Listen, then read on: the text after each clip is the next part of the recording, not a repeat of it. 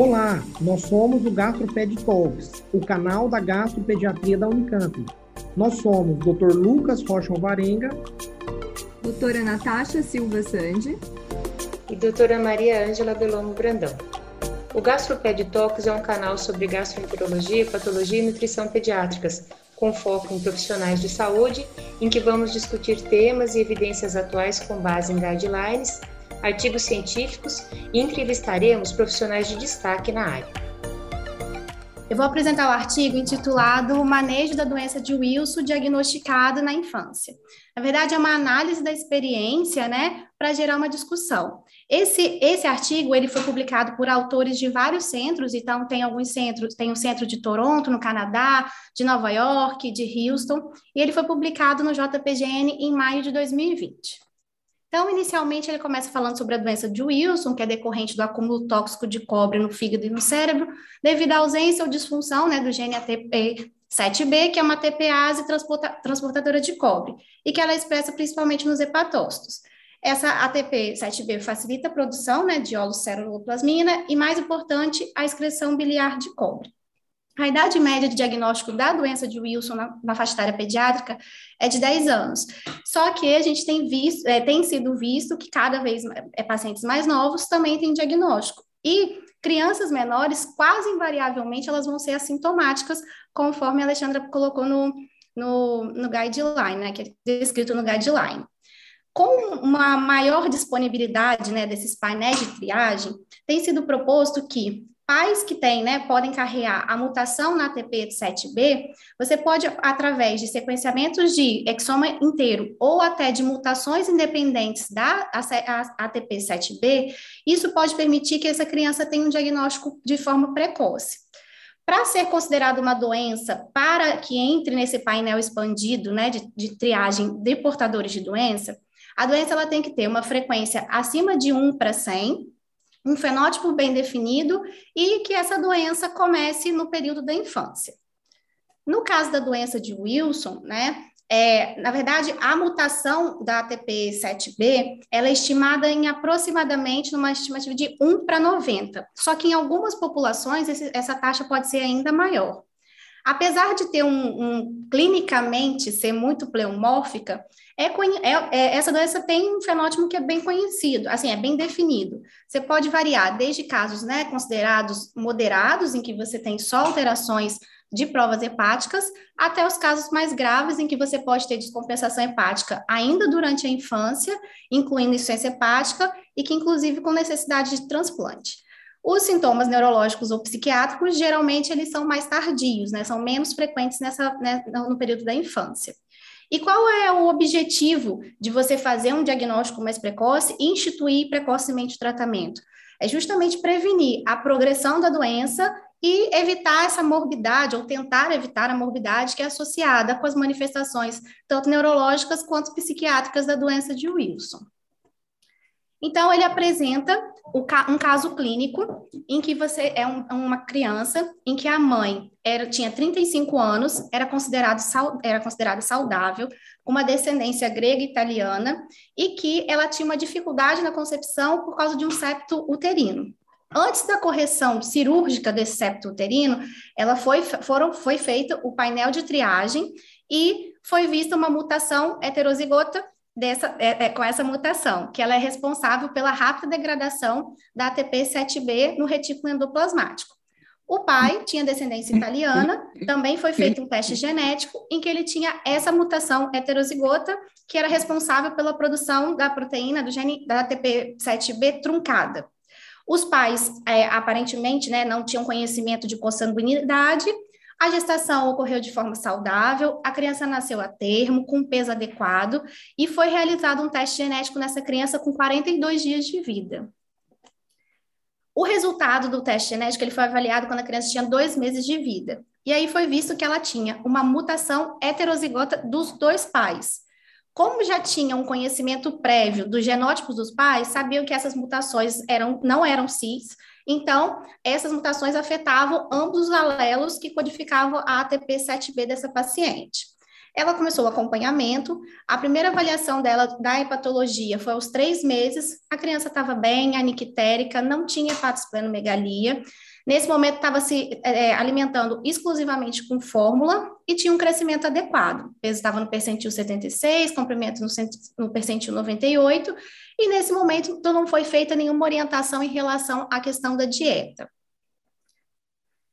Aos oito meses, ela foi reavaliada e aí, nesse momento, foi, foi é, quantificado quanto que tinha a dosagem, né? A quantidade de cobre e de zinco por dia nessa fórmula. Com oito meses, ela já recebia algumas papas, né? Eles falam algumas refeições em formas de papas, mas em quantidades moderadas.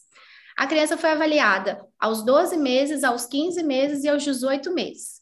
Em todos esses momentos, a criança mantinha-se assintomática, com um desenvolvimento adequado, um crescimento adequado, em nenhum momento teve uma hepatosplanomegalia. Foi feito um ultrassom abdominal com um ano, com 12 meses, e o fígado não tinha nenhuma alteração, tanto em ecogenicidade, quanto não tinha é, aumento de tamanho, não tinha nem hepatosplenomegalia. Quando vai ver os exames laboratoriais, a única coisa que a gente vê né, no quadro é que ela tinha uma haste né, que ficava é, um pouco acima do limite normal, da, da, normalidade. Mas fora isso, ela não tinha nenhuma outra alteração nesse momento que é, não, a ceruloplasmina também, mas é, clinicamente ela não tinha outras alterações. Aos 18 meses, ela continuava bem clinicamente e aí já tinha uma dieta completa que incluía, inclusive, alimentos que eram ricos em cobre. Então, ingeria fígado, nozes, cogumelos, chocolates e mariscos, que são os alimentos que são sempre bem é, discutidos na hora de, de, da orientação dietética.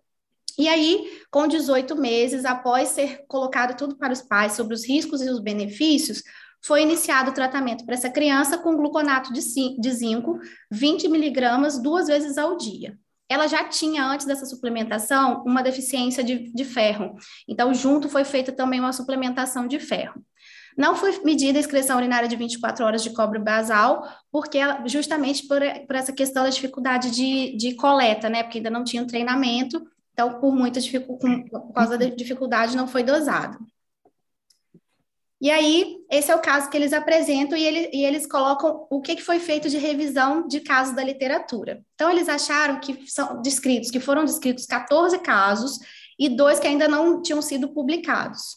Os testes genéticos desses pacientes, eles foram realizados em todos os pacientes é, assintomáticos, com transaminases os valores normais. Na verdade, nem todos, porque, inclusive, ele coloca os, os, os artigos que a doutora Irene citou.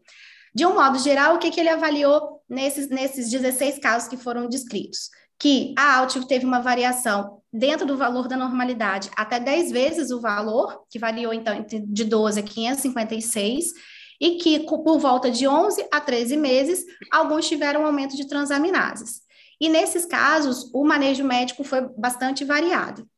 Eu coloquei aqui na tabela o, a, a, tabela que eles colocaram e a gente consegue ver mais para a gente poder ter é, uma noção. E aí ele relata, por exemplo, é, um paciente que foi, foi diagnosticado no período neonatal nos Estados Unidos, um artigo de 2013. Então, tem pacientes desde o período neonatal até 23 meses de vida. E aí, quando a gente vai ver a apresentação, de um modo geral, a, quase todos, é geralmente por causa do screening familiar, mas tem exatamente esses pacientes, esse paciente que a doutora Irene é, citou do, do artigo de 2013, que com nove meses teve um quadro de diarreia aguda, e aí foi feita né, a análise genética é, para poder, pra, e foi feito o diagnóstico. E tem também um chinês, que é um artigo de 2015, que também, a partir de um quadro de diarreia aguda, foi feito esse diagnóstico. Então, tem, tem pacientes né, de vários locais, os artigos né, são de vários locais, então, Itália, China, então, e eles vão, eles foram avaliando é, o que que o que, que cada um foi feito, e quando a gente vai ver realmente o manejo clínico, alguns não reportam, alguns feito, foram feitos gluconato de, de zinco, outros sulfato de zinco, então foi bem variável a conduta de cada, de cada paciente. E tem artigo, o primeiro relatado, esse de, tem um de oito meses de vida, que foi um artigo que foi publicado em 97, e o último foi esse que está sendo apresentado né, né, nesse, nesse artigo. Então, quando a gente fala do metabolismo do cobre, né, é, falando sobre a ATP7A e 7B, elas codificam transportadores que estão envolvidos na homeostase do cobre na placenta. Em relação a 7A, que quando está defeituosa a questão da doença de Mengs, permite que o cobre seja importado através da placenta da circulação materna para o feto. E 7B permite o efluxo disso. Só que com a partir do terceiro trimestre, com o crescimento da criança, esse fluxo perde um pouco a importância e aí a gente não se sabe se os pacientes que têm alterações nessa, na ATP7B, elas, eles vão ter valores normais de cobre ou se eles vão estar aumentados ao nascimento. Ainda precisam mais estudos para poder determinar isso de uma forma mais é, concreta. Tem que tomar cuidado que, com a restrição de cobre ou a terapia de quelação, você pode ter a possibilidade da, de, da deficiência de cobre. Normalmente é uma condição que é rara, na infância, normalmente não é grave, mas tem alguns pacientes de risco. Então, bebês que têm é, desnutridos, parto prematuro, distúrbios gastrointestinais graves, diarreias intratáveis ou que dependem da nutrição parenteral ou enteral, eles podem ter uma maior probabilidade de desenvolver essa deficiência de, de, de cobre, dependendo do, do tratamento né, que está sendo feito. E normalmente os sinais estão relacionados à questão de anemia, neutropenia, lesões e distúrbios do sistema nervoso central. Tem que tomar cuidado porque, mesmo sendo raro, as consequências no desenvolvimento neurológico podem ser graves e irreversíveis. Em relação à questão de considerações nutricionais, de um modo geral, o que geralmente é recomendado é evitar alimentos com alto teor de cobre. E aí eles colocam que o, o alto teor seria acima de 0,2 miligramas por porção. É, geralmente, os alimentos que são bem discutidos, né, é questão de carne de vísceras, como fígado, mariscos, cogumelos, chocolates e nozes. É, no período, nos seis primeiros meses, de um modo geral, as crianças estão recebendo ou geralmente aleitamento materno ou fórmula. Então, só que tem a, as fórmulas infantis, elas também têm um alto teor de cobre. Então, você tem que ficar vigilante nesses bebês, dependendo da quantidade, e depois, quando você tem introdução alimentar, de alimentos específicos para nessa, nessa faixa etária, que também podem, pode ter um alto teor de cobre ele coloca essa tabela justamente para enfatizar o que, que seriam esses alimentos né, em alto teor de cobre. E aí eles colocam a questão do chocolate, é, do, do, marisco e outros alimentos é, ricos em cobre. Lembrar que a quantidade de zinco na dieta também deve ser avaliada, porque a injeção de zinco ela pode diminuir o efeito da ingesta de cobre por inibição da, da absorção intestinal. E a biodisponibilidade do zinco no leite materno é maior do que nas fórmulas infantis. Isso acontece nos primeiros meses de vida, depois a concentração cai, conforme os outros nutrientes, após seis meses de vida. Uma dieta que é vegetariana de alimentos à base de plantas, como grãos integrais e leguminosas, elas contêm menos zinco biodisponível. Então, quando a gente fala da, da, alimentação nos seis primeiros meses de vida, normalmente é uma criança que está com aleitamento materno ou fórmula. Só que ambos apresentam aproximadamente mais de 150% das necessidades estimadas de cobre e de zinco. Então, por isso que tem que ter uma vigilância em relação a, a, a essa questão é, nesses pacientes. As fórmulas, quanto mais hidrolisadas, elas apresentam maiores quantidades, tanto de cobre quanto de zinco. Quando a criança chega aos 6 aos 12 meses, você tem a introdução dos alimentos complementares, e lembrar desses alimentos que têm alto teor, por exemplo, feijão, que geralmente é introduzido nessa faixa etária, abacate, que é, é batata doce. Então, é, na verdade, prestar atenção, depois eu vou falar como no, na questão do manejo posteriormente.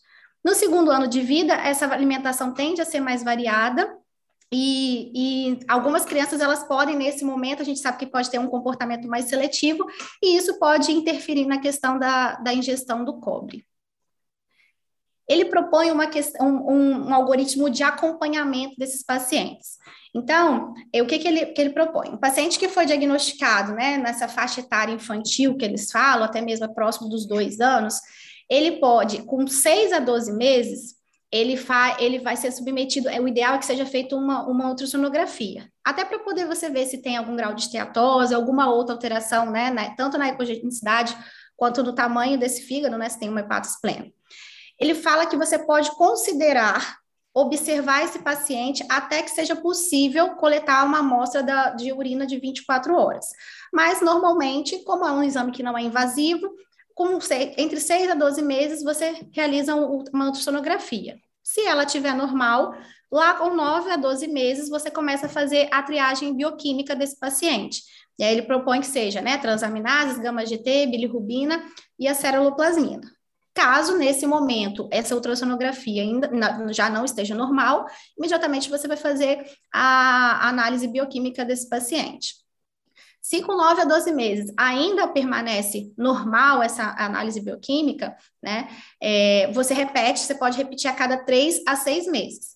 Não, essa, essa triagem inicial já foi, já foi alterada. Primeira coisa, você repete em uma, duas semanas, Agora, se esses valores já tiverem com valores acima de 1,5, ele já propõe que você considere é, avaliar outras é, doenças hepáticas, como, por exemplo, deficiência de alfa-1 antitripsina, hepatite B e C e as doenças hepáticas autoimunes, como o doutor Irene falou, que muitas vezes né, você pode ter é, uma, uma você fica, pode ficar confuso em relação a isso, pode ter ambos, né, ou como aqui é, posteriormente, né, como você vai é, fazer esse diagnóstico diferencial, e nesse momento ele já fala em poder considerar a, o início da terapia. Se esse paciente não tiver nenhuma alteração, vai ficar seguindo a cada três a seis meses, e aí ele propõe nesse, nesse, nesse guideline que a partir dos 18 meses já comece essa, o início da terapia com zinco para esse paciente. E aí, começando com a terapia com zinco, você vai avaliar, né? Você vai ficar vigilante a cada três meses, inicialmente, então, sempre avaliando é, clinicamente desenvolvimento, crescimento, análise bioquímica, vai avaliar a questão do, do, do ferro, do zinco, e nesse momento, se a criança já for possível fazer a análise da urina de 24 horas, você já faz nesse momento. Se tiver tudo, tudo bem, né? Se tiver tudo coisa, você pode fazer um acompanhamento, essa vigilância a cada três ou seis meses para esse paciente.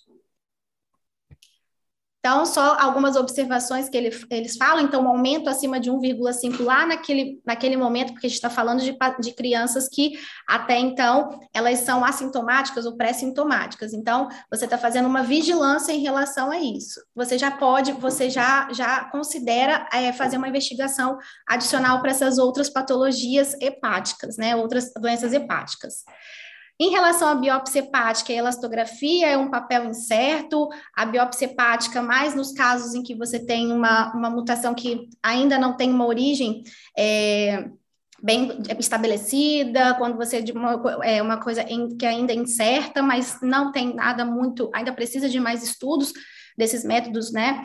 É, nessa população, e eles consideram que essa estratégia de vigilância pode ser adequada também para aquelas crianças que fizeram os testes genéticos e que têm variações desse gene que, tem, que é classificado como de, de significado desconhecido. Então, como o exame não invasivo, ultra, ultrassonografia, os exames laboratoriais, eles consideram que poderia ser uma estratégia para esses pacientes também. Em relação à questão do tratamento, tem poucos dados ou experiências para você saber qual o momento ideal para o início dessa, dessa farmacoterapia nesses pacientes, e essa questão da coleta da urina de 24 horas, porque isso ainda é muito complicado na hora, como é, é feita essa, essa essa coleta. Uma, uma alternativa seria fazer um cateterismo urinário, mas aí sabe o risco de infecção, e nem sempre, é, na hora que você vai pesar o risco-benefício, vale a pena você fazer, ou normalmente não vale a pena, que os riscos são muito maiores para essa criança de você submeter a um cateterismo urinário para fazer essa quantificação do que você seguir esse acompanhamento. Em relação ao tratamento, eles propõem o zinco oral como uma farmacoterapia né, bem estabelecida nessa, nessa faixa etária, que o zinco absorvido ele aumenta a síntese da metallotioneína no enterócito, e aí que ela liga o cobre preferencialmente ao zinco, levando ao sequestro no enterócito, impedindo a absorção no sistema portal, isso vai ser excretado por via fecal com o envelhecimento dos enterócitos. Os sais de zinco, é, dependendo, tem menos efeitos adversos do que os quelantes orais, só que foi a questão que estava sendo comentado sobre a questão da adesão, porque são duas, duas a três vezes ao dia, longe das refeições, e a questão que eles falam do desconforto gástrico, que é muito notável nessa faixa etária. Então, isso dificulta é, bastante a, o uso dessa da, da, da, da, medicação, mas é considerado como tratamento primário para essas crianças que são assintomáticas, é, é, mesmo que tenham esses efeitos colaterais. Lembrar que o tratamento crônico com zinco ele não diminui o cobre do parênquima hepático. A dose que isso é, uma, é, o que é proposto por esses é, é autores, que a dose de zinco elementar para o tratamento de, de, crianças pequenas seria de 25 miligramas duas vezes ao dia, uma hora antes ou duas horas após as refeições. Essa dose ela é extrapolada do adulto. E aí eles falam que seria uma, considerada uma, uma dose alta. Então, isso tem que ser, ser, ser pesado, né? tem que ser avaliado pelo risco a longo prazo de, de pacientes adultos fazerem deficiência de cobre.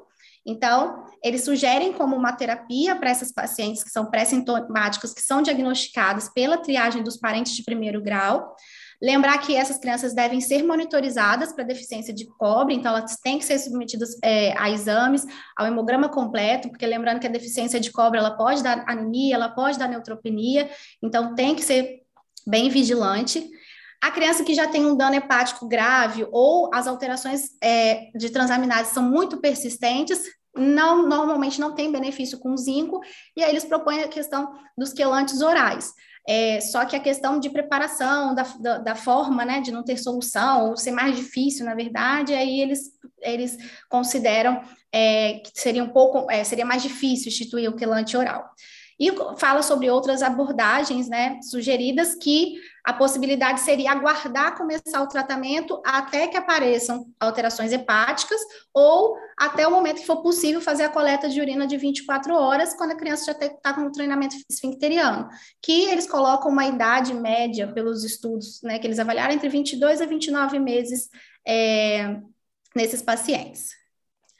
Então, a proposta né, de, dos autores é que você tenha uma confirmação da doença de Wilson, preferencialmente por testes genéticos moleculares, identificando duas mutações trans, que você faça vigilância nos primeiros 18 meses de vida, ficar atento em relação à questão da ingesta dietética de cobre e zinco. Eles propõem iniciar o tratamento com zinco aos 18 meses, apesar de dar aquela opção de avaliar, né, esperar esse, é, é, a dosagem, se for possível.